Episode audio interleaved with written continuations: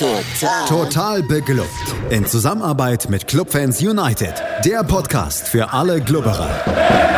Alles, Alles zum ersten FC Nürnberg auf meinsportpodcast.de.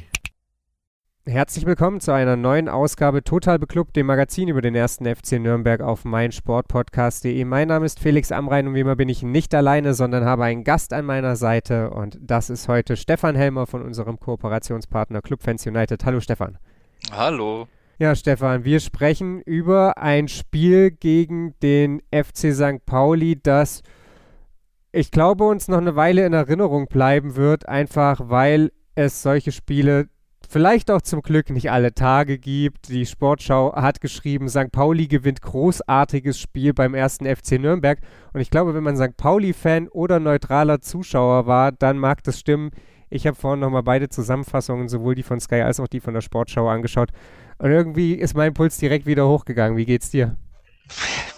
Es geht. Sag es mal so. Also, es war mehr drin.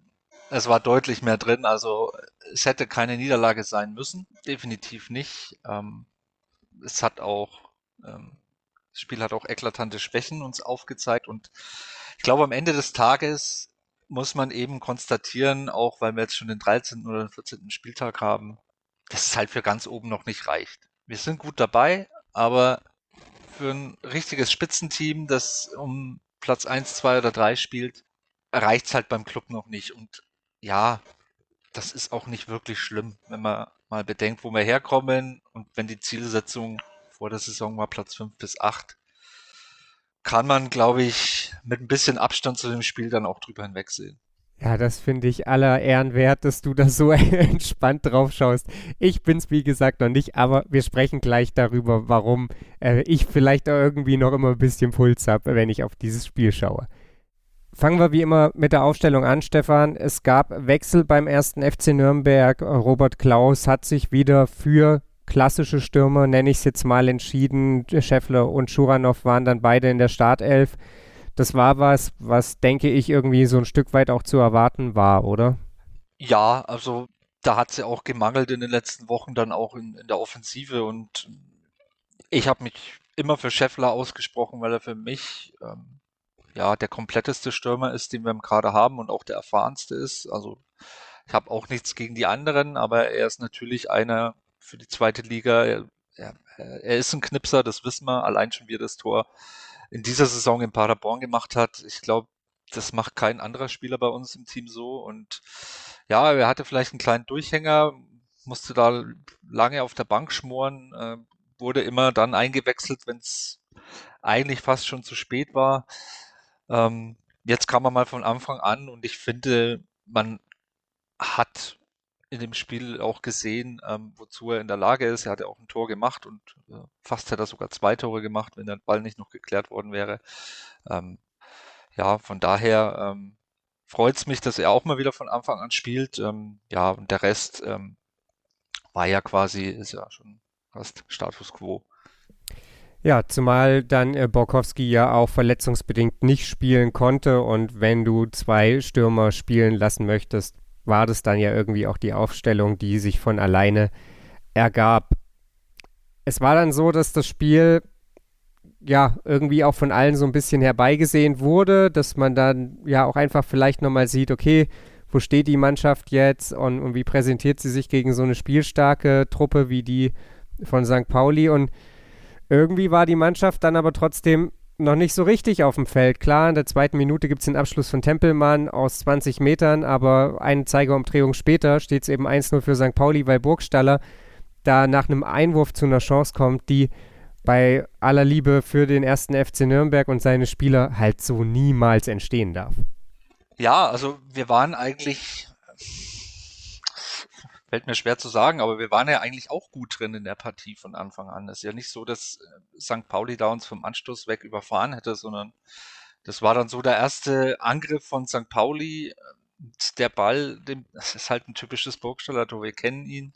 Er hat bei uns auch solche Dinger gemacht, so aus unmöglichen Winkeln äh, den Ball dann reingemacht und ja, klar, die, die Flanke muss man natürlich erstmal besser verteidigen. Ähm, das kann man immer machen. Ähm, aber ist natürlich auch glücklich, wie er den Ball dann so ein bisschen streift und dass der dann hinten reinfällt. Ja, ist halt ein typisches Burgstaller Tor. Aber klar, ähm, liegt da auch in erster Linie die Schuld auf unserer Seite. Ähm, Schindler kann das auch besser verteidigen und die Flanke davor äh, müsste man eigentlich auch besser verteidigen können. Da haben wir uns einfach ein bisschen überrumpeln lassen. Klar, auch ein bisschen glückliches Tor, aber muss nicht unbedingt fallen. Ja, ich hatte auch den Eindruck, dass so gut Christian Martinia in dieser Saison spielt, da macht er so einen Schritt irgendwie nach rechts aus seiner Sicht und das ist dann so, ja, diese 20 Zentimeter, die ihm dann auch fehlen, um vielleicht an diesen Ball ranzukommen. Alles in allem einfach irgendwie so eine Situation, die, die mega ärgerlich ist. Du liegst halt nach drei Minuten hinten, weißt, okay, die sind gut im Umschalten, jetzt musst du auf Gedeih und Verderb irgendwie dieses Spiel machen und dann fällt ja eine Minute fast danach oder eine Minute später fast das 2 zu 0, als man sich dann bei Martinia bedanken darf, der da im 1 gegen 1, ähm, Hartl, glaube ich, wenn ich es richtig noch in Erinnerung habe, dann da ja bezwingt und, und ja das 2 zu 0 quasi klaut. Da saß der Schock wahrscheinlich einfach bei den Clubspielern ähnlich tief wie bei uns dann.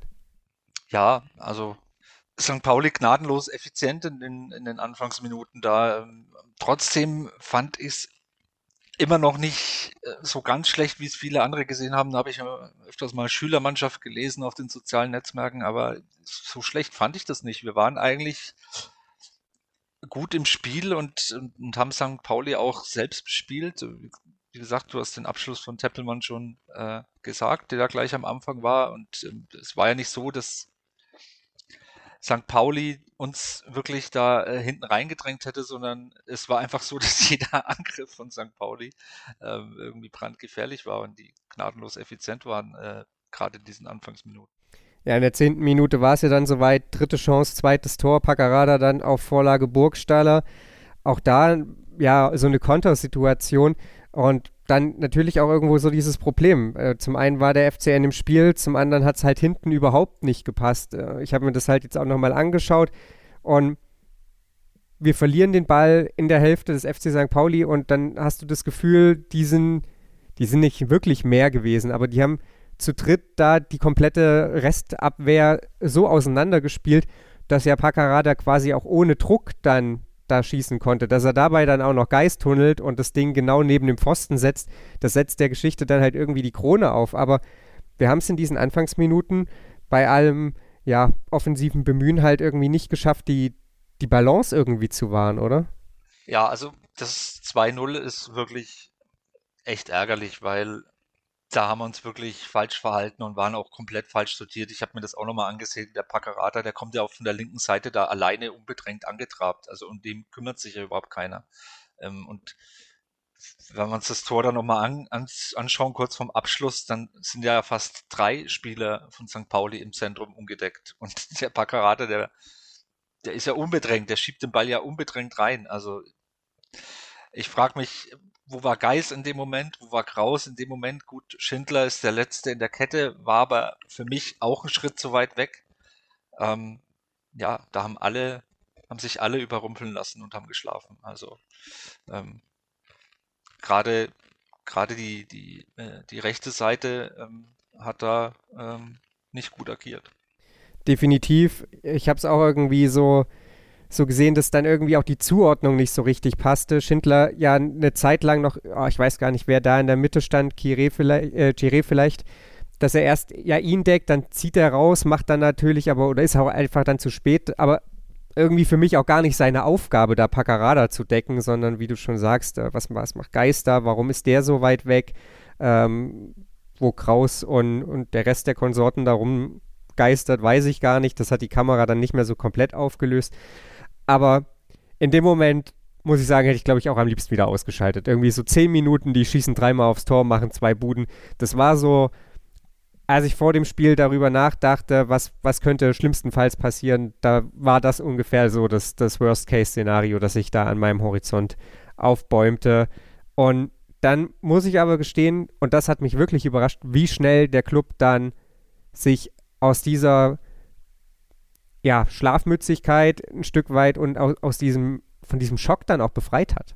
Ja, und das ist vor allem der Unterschied zu den Saisons davor, sage ich mal, dass uns halt so 0-2 in der 20. Minute oder in der 10. Minute, äh, in der 10. war es ja, ähm, nicht komplett aus der Bahn wirft. Das hat uns vor, vor einem Jahr noch oder vor eineinhalb Jahren noch, äh, sind wir da, wären wir da komplett zusammengebrochen und jetzt sind wir aber wie schon die ganze Saison und das zeigt auch, wie konstant wir vom ersten Spieltag her wegspielen, ähm, sind wir da stabil und können dagegenhalten und lassen uns davon eben nicht aus der Bahn werfen. Und das hat mir dann schon imponiert, weil gerade jetzt in dem Spiel, das war das erste Mal, glaube ich, seit langem, dass wir so früh äh, so schnell zurückgelegen sind man hat es dem Club eigentlich nicht angemerkt. Die haben eigentlich weiter versucht, ihr Spiel durchzudrücken und ähm, haben sich da überhaupt nicht den Schneid abkaufen lassen. Also sind ja dann auch äh, dann quasi dafür belohnt worden. Absolut. Was dann in der Zeit danach, die irgendwie ja dann auch ähm, einerseits imponierend war, aber andererseits dann eben auch rückblickend definitiv halt wieder Lehrstunde war, warum St. Pauli einfach besser ist als der erste FC Nürnberg momentan. Ähm, augenscheinlich wurde, war dann so das Thema Chancenverwertung. In der 14. Minute gab es die Dreifachchance. Der erste Schuss von Handwerker, den lässt ja der St. Pauli-Keeper Vasil, der ja wirklich einen Bombennachmittag erlebt hat, noch in die Mitte klatschen, wo man denkt, geil, jetzt gibt er uns hier auch noch die, die perfekte Vorlage und dann kriegt Scheffler den aber irgendwie auch nur so, so flach aufs Tor und Schuranov dann nochmal so flach aufs Tor. Da war dann irgendwie bei mir so alle Emotionen eines Clubfans in, in vier Minuten zwischen Scheiße, ich schalte die Kacke aus, leckt mich doch am Arsch zu. Wie kann denn hier der Ball nicht drin sein? Meine Güte, weitermachen. Ja, es ist ein Riesending, Chancenverwertung in dieser Saison. Also nicht nur, dass wir uns ja bis dato oft schwer tun, auch dann in letzter Instanz Chancen zu kreieren, auch im Abschluss ähm, sind wir da ein bisschen hinterher und sind wir auch von den Spitzenteams hinterher. Also wir haben 21 geschossene Tore, wenn man sich da die, die ersten drei anguckt, die haben jeweils über 30, Darmstadt sogar 37 geschossene Tore. Ähm, defensiv sind wir äh, haben wir einen Top-Wert mit 15 Gegentoren, aber offensiv ist halt unser Manko. Und ja, klar, ähm, wir haben auch viele verletzte offensive Spieler, das muss man auch hinzufügen, aber trotzdem glaube ich, dass wir genug Qualität auf der Bank hätten, um, um da mehr rauszuholen. Und ähm, daran gilt es, glaube ich, auch weiterhin in erster Linie zu arbeiten ähm, und dann klappt es vielleicht dann auch weiter mit dem oberen Drittel es war auf jeden Fall so, dass sich dann auch so eine Partie entwickelt hat, die, die ja wirklich hin und her wogte. Es, in der 18. Minute gab es die nächste Chance für Schuranov. In der 21. macht Johannes Geist das, was äh, Flo und alle anderen, die Statistiken lieben, auf die Palme bringt, äh, nämlich einfach mal aus der Distanz draufhalten, aber den trifft er dann eben, wie er sie sonst nicht trifft. Da ist, ja, war sie dann komplett chancenlos. Der dreht sich ja noch richtig weg, knallt genau unter die Latte und haucht dann dem ersten FC Nürnberg neues Leben ein. Nur damit dann irgendwie, so mein Eindruck, tatsächlich St. Pauli wieder nach diesem Anschlusstreffer ein bisschen Oberwasser bekommt und ja, ich glaube, fünf Minuten später dann nach einer Ecke, wo Martinia zunächst gar nicht an den Ball kommt, bevor er dann einen abgefälschten Schuss von Burgstaller pariert, ja, die, die nächste Riesenchance hat. Ja, es war dann ein offenes Spiel nach dem, nach dem Anschlusstreffer. Und zu Geis, ja, dafür hat man ja solche Spieler. Das weiß man ja von Geis eigentlich, dass er das auch kann, so einen Ball mal zu machen. Ne? Dass er auch ein guter Standardschütze ist, aber auch aus der Distanz mal abziehen kann. Ähm, dafür haben wir ihn ja. Und ähm, das ist halt auch eine Qualität, die wir haben und die, die auch abgerufen werden muss, ganz klar. Und da hat er sie abgerufen. Und das ist ja auch schön. Und zum weiteren Verlauf, ja, es es war dann offenes, äh, offenes Spiel und es hatte halt auch so ein, das muss man halt auch ein bisschen hervorheben, äh, es hatte auch so einen Spitzenspielcharakter und das, äh, da sollten wir auch mal stolz drauf sein, auch wenn wir das Spiel äh, am Ende des Tages verloren haben. Aber ja, ähm, ich finde, wir haben, wir waren dann eigentlich wieder voll gut drin in der Partie. Klar, es war St. Pauli, die sind momentan ähm, der Tabellenführer äh, in der Liga und ja, da kann es auch mal passieren, dass die dann zu Torchancen kommen. Es gab noch eine Situation in der 37. Minute, auch da Torchance St. Pauli, Valentini grätscht äh, Matanovic ab und Burgsteller hält dann aus der Distanz drauf, Martinia wieder zur Stelle. Das war dann ja letzten Endes so ein bisschen das, womit man in die Halbzeit gegangen ist, äh, nach 42, äh, 45 plus zwei Minuten. Und ich muss sagen, nachdem das ja wirklich katastrophal losging, man dann die Chancen gefühlt ja großzügig verschwendete, bevor dann eben der, der Schuss von Geis reinfällt, war ich irgendwie ganz froh, dass man das dann irgendwie halt in die Halbzeit gebracht hat und hatte schon irgendwie auch die Hoffnung, okay, mal schauen, ob sie jetzt gemerkt haben, so und so müssen wir spielen, damit es ein bisschen besser wird. Man darf, glaube ich, auch nicht unter den Tisch fallen lassen, dass es uns schon entgegenkam, dass Paccarada in der 27. Minute ausgewechselt wurde. Aber dass man da nach ja wirklich so einem Katastrophenstart am Ende mit 1-2 in die Halbzeit geht und dann ja auch ein Spiel immer noch vor sich hat, das, das viel möglich macht, war dann schon, ja, ich will nicht sagen der beste Verlauf, der möglich war, weil das wäre natürlich anders gewesen, aber das war schon was, womit man erstmal leben konnte, auch du hast es ja angesprochen, mit Blick auf die, auf die jüngere Vergangenheit, oder? Ja, und die, die Hoffnung auf die zweite Halbzeit, die war ja überhaupt nicht zu Unrecht, wenn man, wenn man den Spielverlauf dann so verfolgt hat oder äh, wenn wir dann noch weiter über die zweite Halbzeit sprechen werden. Aber klar, äh, nach zehn Minuten warst du halb tot, äh, nach 20 Minuten warst du wieder im Spiel und wenn es zur Halbzeit 2-2 steht, dürfte sich St. Pauli wahrscheinlich auch nicht beschweren. Ne? Also von daher ähm, haben wir es eigentlich ganz gut gemacht, ähm, bis auf unsere Chancenverwertung. Ähm, und ja, das finde ich, äh, muss man da halt auch positiv herausheben. Wir sprechen gleich über die zweite Halbzeit. Die begann wahrlich furios aus Sicht des ersten FC Nürnberg und ja, wie das dann manchmal im Leben eines Clubfans so ist. Immer wenn du denkst, du bist oben auf, geht's gewaltig in die Hose. Stefan, wir hatten die Hoffnung, dass die zweite Halbzeit besser werden sollte oder besser wird und sie sollte uns dann nicht enttäuschen. Sie wurde aus Clubsicht zunächst einmal, ja, super gut. Also der erste FC Nürnberg war mit Wiederanpfiff unfassbar präsent, hatte mega gute Chancen. Du hast es, glaube ich, vorhin schon mal gesagt. Scheffler hätte gar nichts mehr machen müssen. Der, der stand quasi schon bereit, der hätte nur noch den Kopf an den Ball kriegen müssen. Dann hätte es in der 48. Minute 2-2 gestanden. Aber Ziereis mit einer Aktion, die, wenn die schief geht, halt ja, der, der dümmste, die dümmste Abwehraktion ever gefühlt ist, weil er dann wahrscheinlich irgendwie A, den Ball nicht kriegt und B, dann noch Scheffler abräumt und im Zweifelsfall dann eben auch noch vom Platz fliegt, aber so eben eine ne Monster, Monsteraktion einfach ist. Ja, monstermäßig verteidigt. Also, du sagst es ist schon, also Scheffler, es wäre es wäre es 2-0 gewesen, äh, es 2-2 gewesen in der 48. Und dann bin ich mal gespannt, wie das Spiel dann weitergeht. Ähm, ja, in der Phase ähm, gerade dann bis zur 60. Minute von der Halbzeit weg. Also da waren wir ja quasi klar am Drücker und da auch wieder. Dann schaut man wieder auf die geschossenen Tore und dann, ja, das ist halt unser Problem, dass wir halt dann ähm, zu wenig machen aus, aus dem Aufwand, den wir da betreiben und das war quasi von der 45. bis zur 60. Minute hat man gesehen halt, dass das unser Problem ist. Und ja, das müssen wir irgendwie lösen. Ähm, und dann sind wir vielleicht nicht siebter, sondern vierter nach dem Spieltag. Und ja, aber das ist eben der Status quo aktuell. Und ich finde es aber auch nicht wirklich schlimm. Es ist halt eine Entwicklungsphase, die wir da haben. Und man sollte sich nicht zu schnell zu viel entwickeln, sondern Stück für Stück. Und ich glaube trotzdem, dass wir da auf einem guten Weg sind.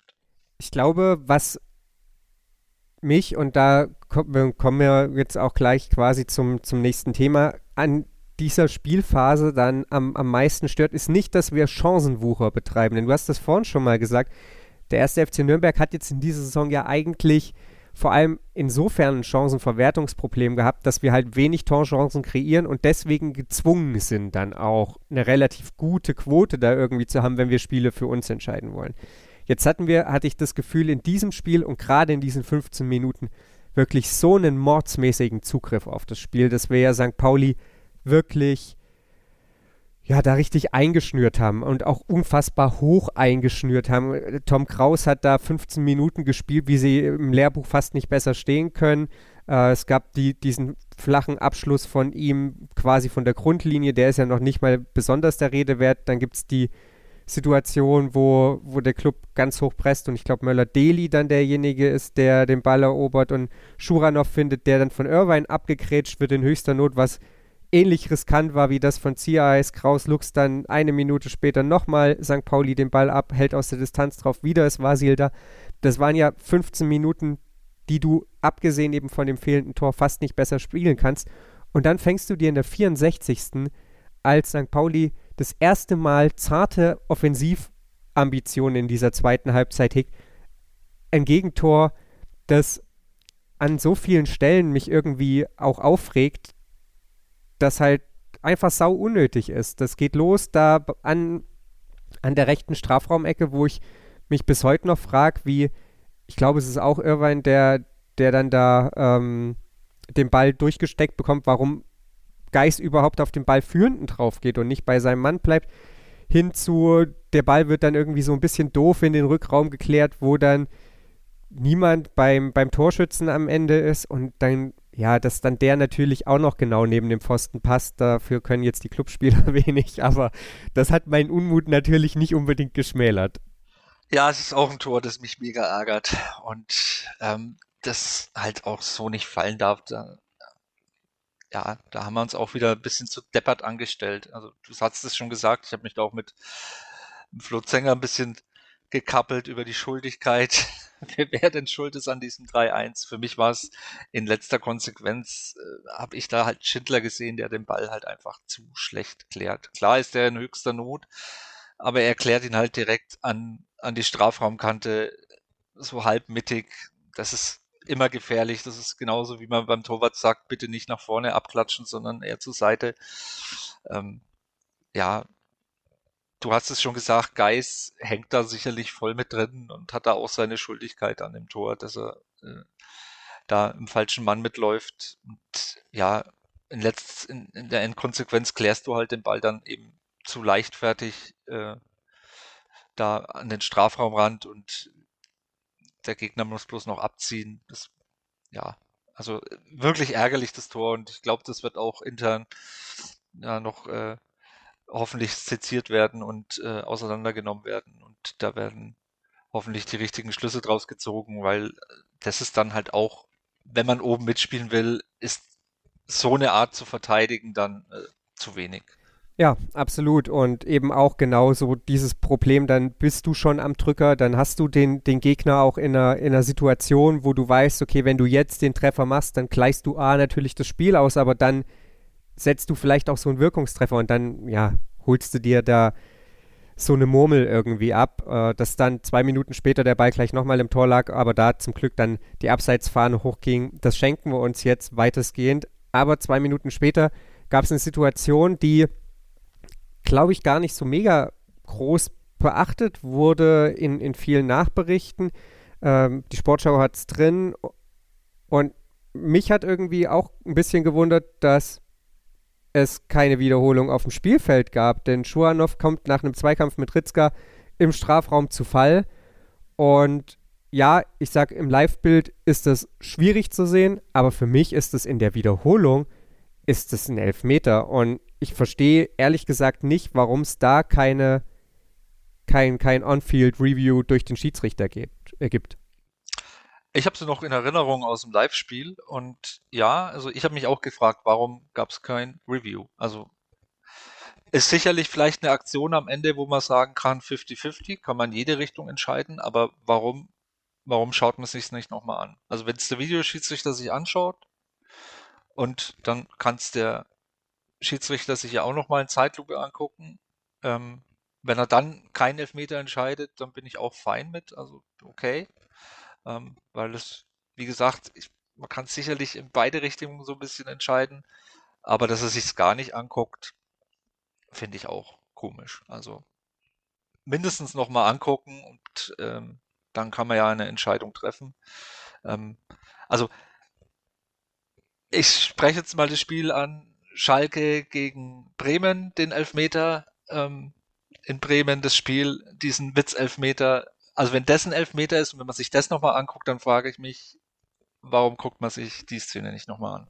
Ja, das äh, werden wir beide nicht herausfinden. Aber wie gesagt, also für mich ist das sogar eine relativ klare Kiste, einfach weil da das Standbein weggezogen wird. Aber gut, sie werden ihre Gründe gehabt haben. Warum ähm, werden wir wohl leider nicht erfahren. Insgesamt natürlich aber sau doof, dass es da ja die, Möglichkeit auf den, auf den Anschlusstreffer in dieser Situation nicht gab. Ist dann vier Minuten später irgendwie auch egal gewesen, weil dann Scheffler gefühlt so einfach wie vom Elfmeterpunkt zum Anschlusstreffer kam, musste nicht mal hochspringen. Die Ecke von Möller-Deli landet auf seinem Kopf und er köpft ihn dann rein. In dem Moment, Stefan, habe ich mir gedacht, boah, wir können ja doch irgendwie ecken, wieso geht es nicht häufiger so? Da kommst du jetzt wahrscheinlich und sagst, ja, weil Manuel Scheffler zu selten auf dem Spielfeld steht. Du kennst mich zu gut. ja, aber äh, ist halt so.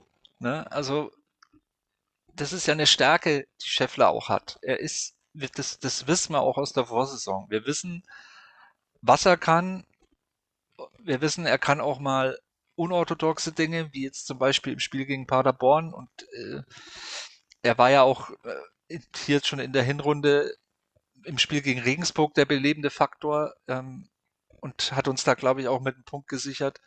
Ähm, also diese Stärke, die Manuel Schäffler hat, dass er, dass er ein Boxspieler ist, ähm, dass er Kopfballstark ist, dass er es auch mit dem Fuß äh, ganz gut kann, dass er, dass er eben diesen, diesen Torriecher auch hat. Wie gesagt, bei dem 48. Minute, da weiß er ganz genau, wo er hin muss und er wäre auch komplett richtig gestanden, wäre das nicht so Weltklasse verteidigt gewesen, hätte er da auch schon die Bude gemacht.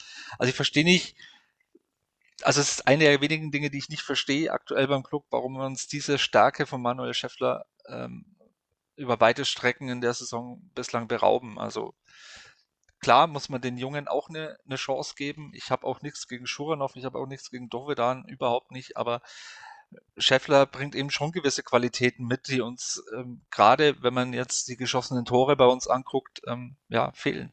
Ja, wir sind gespannt, wie sich die Situation von Manuel Scheffler dann weiterentwickeln wird und es ist ja nie zu spät. Äh, insofern gucken wir mal, wie es dann weitergeht. Scheffler auf jeden Fall mit dem Anschlusstreffer und jetzt würde ich ja gerne sagen, dann gab es die große Schlussoffensive des ersten FC Nürnberg, aber die gab es dann eben nicht. Und jetzt ist so ein bisschen ja die Frage, was ist dann da in den verbleibenden, ja, ungefähr 20, 22 Minuten das Problem des ersten FC Nürnberg gewesen. Es gab kurz vor der Ecke einen Dreifachwechsel. Schleimer, Dumann und Nürnberger kamen für Geis, Schuranov und Kraus. Damit kam auch so ein bisschen eine Umstellung auf einem Spielfeld einher. Später kam dann noch äh, Pascal Köpke für Lino Tempelmann. Aber mein Eindruck bei allem Umgestelle beim ersten FC Nürnberg war, dass St. Pauli dann eben auch was gemacht hat, was sie auch nochmal vom ersten FC Nürnberg unterscheidet, nämlich diese Situation genau richtig einzuordnen und auf einmal wieder viel aktiver nochmal am Spiel teilzunehmen und einfach den Ball durch eben die eigene Aktivität vom eigenen Kasten weghalten. Ja, also wahrscheinlich war es eine Mischung aus allem, warum da nichts mehr funktioniert hat. Zum einen, was du angesprochen hast, eben die Stärke von St. Pauli. Ich glaube auch, die machen für mich in dieser Saison von allen Mannschaften den komplettesten Eindruck. Ich glaube auch, dass sie relativ ähm, ohne Probleme den Aufstieg schaffen werden. Also da bin ich mir ziemlich sicher. Ich glaube nicht, dass da nochmal ein großer Bruch kommt bei St. Pauli. Ähm, ich glaube, ein Spiel haben sie jetzt da mal hoch verloren. Äh, und, aber trotzdem in Summe, ich habe mir auch das Spiel gegen Sandhausen angeguckt, die machen für mich einfach den ähm, komplettesten Eindruck. Und das ist halt auch eine Stärke dann. Die, die haben halt dann genau gewusst, okay, es steht 2-3, könnte nochmal gefährlich werden. Ähm, wir müssen jetzt nochmal ein bisschen mehr tun.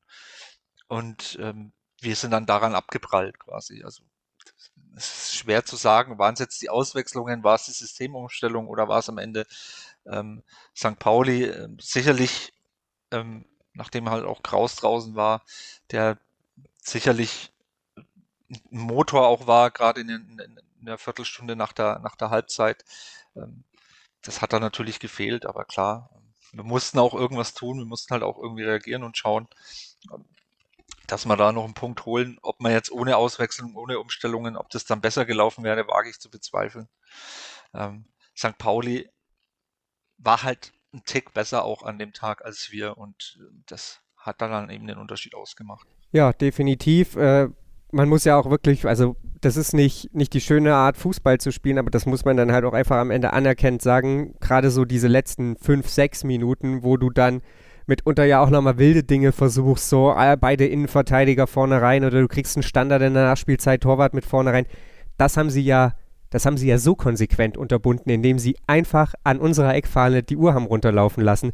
Ja, schon in der 88. Genau, genau. Also das, das da ja wirklich, das ist, das, da möchte man ja irgendwie hingehen, umschmeißen, Ball an Martinia geben und sagen, so, jetzt wird Fußball gespielt. Aber natürlich regt mich das ja vor allem deswegen so auf, weil es unglaublich gut ist, äh, was, sie, was sie da gemacht haben und, und einfach super abgezockt halt. Und dann so ein bisschen halt am Ende das i-Tüpfelchen auf die, die Leistung, die St. Pauli da abgeliefert hat. Und du hast ja schon gesagt, das war ein Spitzenspiel und St. Pauli, ja, dann eben auch, auch Spitzenmannschaft würdig und gnadenlos effektiv, gerade in der Anfangsphase.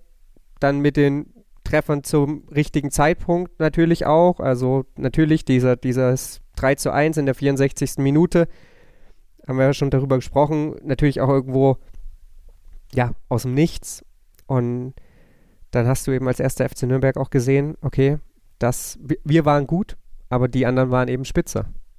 Ja, also das Fazit kann man, kann man wirklich so stehen lassen. Ähm, wir waren gut, aber die anderen waren halt einfach besser. Und wir sind auch selber schuld, also zumindestens das, äh, das 2, das 2-0 und das 3-1, das darf halt auch nicht so fallen. Und äh, ja, da ist halt dann auch St. Pauli besser in der Verteidigung und äh, wir halt auch dann eben schlechter äh, im Tore schießen. Das haben wir jetzt ja oft genug angesprochen und an den Dingen müssen wir halt eben arbeiten und dann, dann reicht es vielleicht auch im nächsten Jahr zu mehr, aber in diesem Jahr glaube ich, und man kann ja mal so ein Zwischenfazit äh, ziehen nach 15 Spieltagen, ähm, reicht es eben für ganz oben noch nicht, aber das ist jetzt auch kein, kein Absturz, sondern das hat ja auch ähm, die Vereinsführung vor der Saison und dafür hat man sie auch kritisiert eigentlich, aber die Vereinsführung hat es vor der Saison, glaube ich, dann mit Platz 5 bis 8 aktuell verdammt gut eingeschätzt. Ja, das Lustige oder Kuriose oder wie auch immer man das nennen möchte, ist ja, das zeigt ja die Vergangenheit mehrfach, dass du A am 15. Spieltag eh noch nie aufgestiegen bist und es ja in der jüngeren Vergangenheit auch immer wieder Mannschaften gab, die so wie der erste FC Nürnberg ja durchaus jetzt einfach in, in Reichweite bleiben und wenn du, wenn du dann in der Rückrunde eben nochmal den Schritt machst, womöglich eben auch vom Ausrutscher der Mannschaften oben profitierst. Also nicht, dass ich jetzt sage, dass das muss kommen, aber das ist ja, wir, wir sagen, okay, hier mangelt es noch und hier mangelt es noch und hier mangelt es noch und trotzdem ist die tabellarische Situation einfach so, dass der erste FC Nürnberg ja immer noch vor sich liegen hat, dass es sogar noch zu mehr reichen könnte als eben der Erfüllung dieses Saisonziels. Ja, sagt niemals nie, klar. Also wir sind schon schlechter in die Rückrunde gestartet und dann noch aufgestiegen.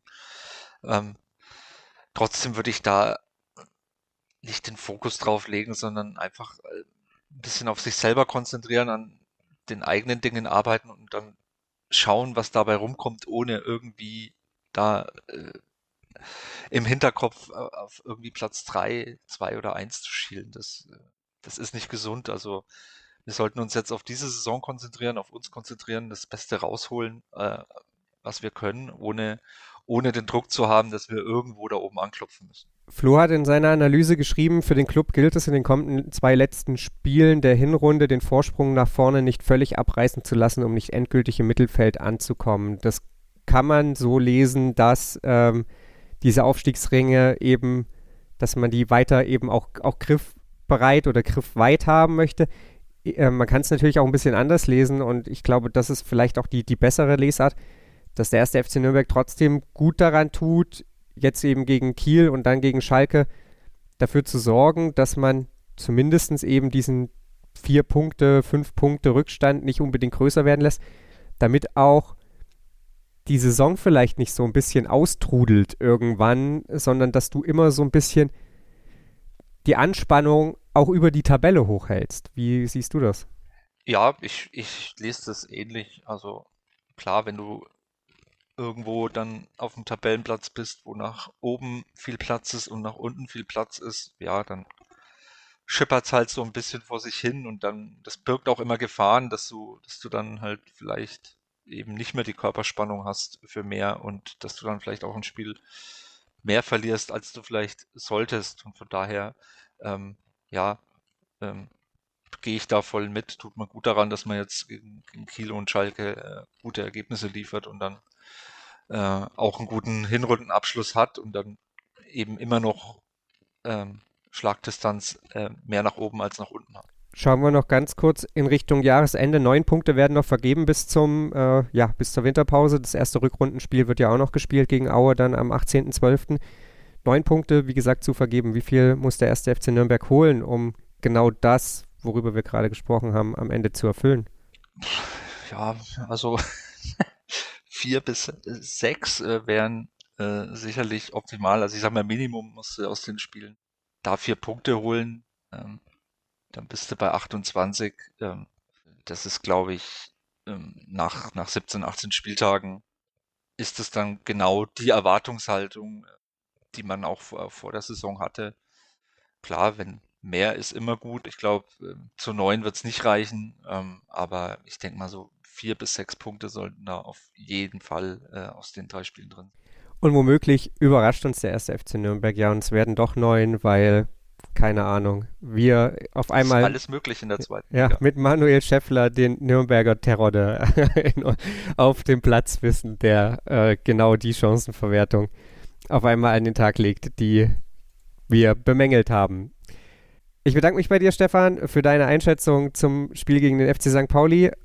Wir blicken natürlich in dieser Woche auch voraus auf das Spiel gegen Kiel, was an der Förde so los ist und warum der Relegationsplus aktuell nur für 17 Punkte gesorgt hat. Das hört ihr voraussichtlich am Donnerstag. Ansonsten sei natürlich darauf hingewiesen, dass die Clubfrauen in dieser Woche wieder zu Gast waren. Die haben ein ähnlich spektakuläres Spiel abgeliefert wie der Club gegen St. Pauli.